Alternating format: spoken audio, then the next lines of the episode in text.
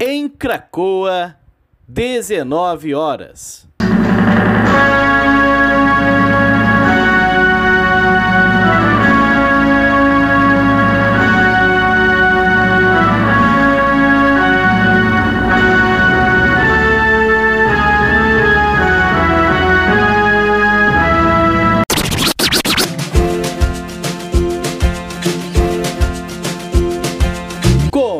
Agora a Voz das HQs. Seja bem-vindo, ministro Alessandro.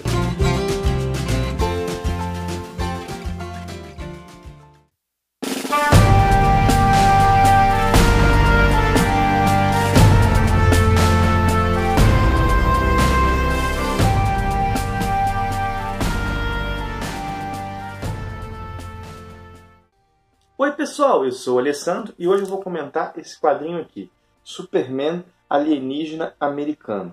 Eu acho que não é segredo para ninguém que acompanha o canal que Super-Homem é meu personagem favorito da DC. E grande parte das minhas histórias favoritas do personagem, não só dos personagens, é um, uma parte considerável das minhas histórias favoritas dos quadrinhos, são homenagens ou releituras de Superman. Por exemplo, eu gosto demais do Supremo, do Alan Moore.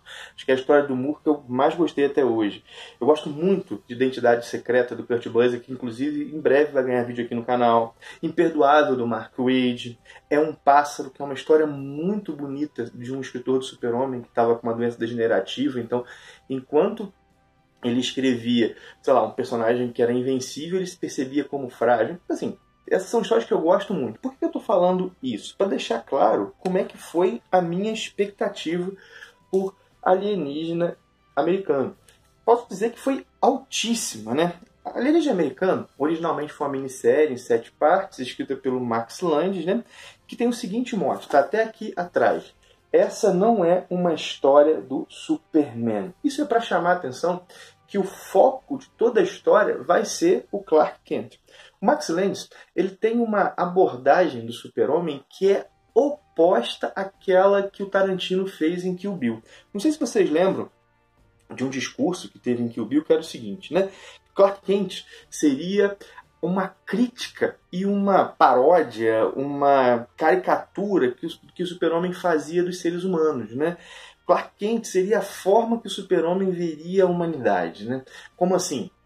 É, frágil, atrapalhada e que ele criou aquela personalidade para andar entre nós, mas quem ele seria de verdade seria o Superman e o Clark seria essa paródia, né?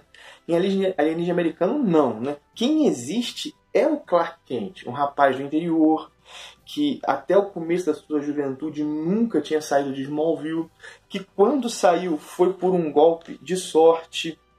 E o Superman é a criação desse rapaz, que foi que ao mesmo tempo é um alienígena, é alguém impregnado dos valores do Kansas e que veio de outro planeta e que criou o Superman para poder ajudar as pessoas. Né? O que o Lenz faz aqui é uma grande humanização do personagem. Aqui o homem vem antes do super. Né? Ele vai ser um ícone, né? ele vai ser o símbolo máximo do heroísmo, mas ele tem dúvidas, ele tem angústias, ele tem alegrias que são típicas de um garoto do interior. Tem uma sequência que é muito emblemática disso, desse rapaz do interior na cidade grande, né? que é o Clark, logo no primeiro dia dele em Metrópolis, logo no começo dele em Metrópolis, ele deixa a porta do carro, carro aberta e a, o carro é roubado. Né?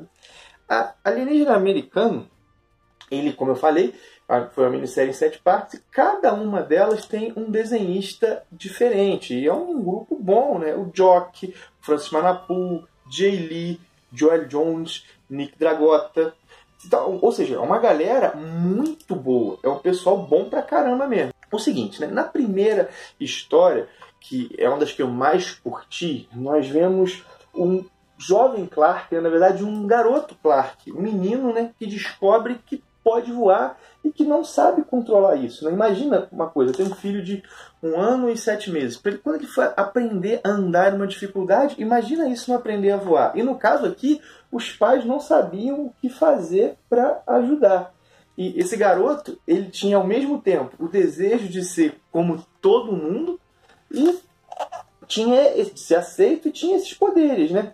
Na segunda história, o que nós vamos ter é um Clark adolescente lidando com os dramas da adolescência dele e ao mesmo tempo experimentando a violência do mundo, né? Uma, um grupo de pessoas faz, faz assassinatos em Smallville, né? E ele, para resolver isso, usa os poderes de maneira bastante violenta. Na terceira história, nós temos um Clark, por um acidente, descobrindo o mundo dos ricos, dos mega ricos, né? Ele é confundido com Bruce Wayne.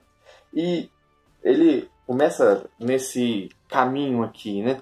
Depois nós vamos ter a primeira versão, na verdade, assim, antes disso, temos ele em Metrópolis, começando a carreira de jornalista, entrevistando o Lex Luthor. Depois a primeira versão do uniforme, que não tinha nada a ver com o que viria a ser, aqui. A consolidação do ícone numa batalha violentíssima com o lobo.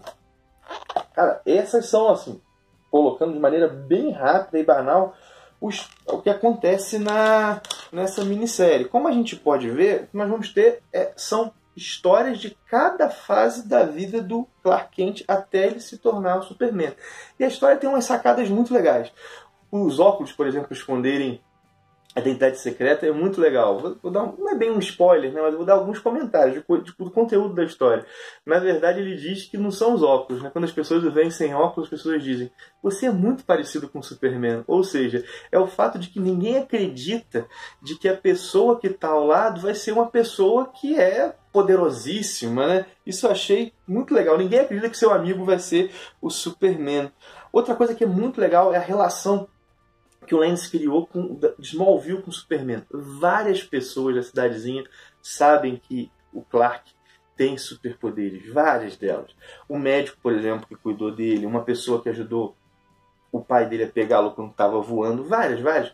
Não é só o Pete Rose e a Lana que sabem que ele tem poderes, só que a cidade o protege, né? E também se protege ao fazer isso. A personalidade do Clark também aqui é muito bem construída é diferente do que nós costumamos a ver. Bem diferente, mas é diferente de um jeito que faz sentido, que é coerente com o conceito do personagem. Fico pensando que o Max Landis deve ser um grande fã do Superman. E esse, o título alienígena americano é muito bom, porque ao mesmo tempo que mostra essas raízes do Clark criado na cidadezinha do interior dos Estados Unidos, mostra como é que ele se sente sozinho, como um alienígena, e como é que ele tem medo. Ele tem medo de não ser aceito, ele tem medo de que as pessoas o, peguem para secar. É bem legal. Eu gostei muito, assim. Foi uma leitura muito agradável de se fazer. Que bom que a gente publicou isso, né?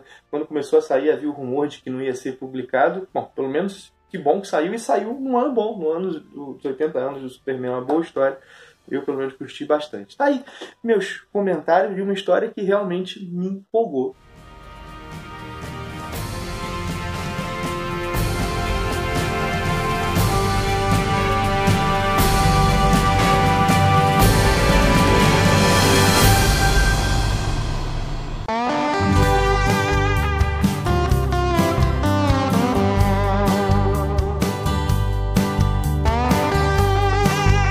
Ouviu A Voz das HQs, um produto do Ministério dos Quadrinhos.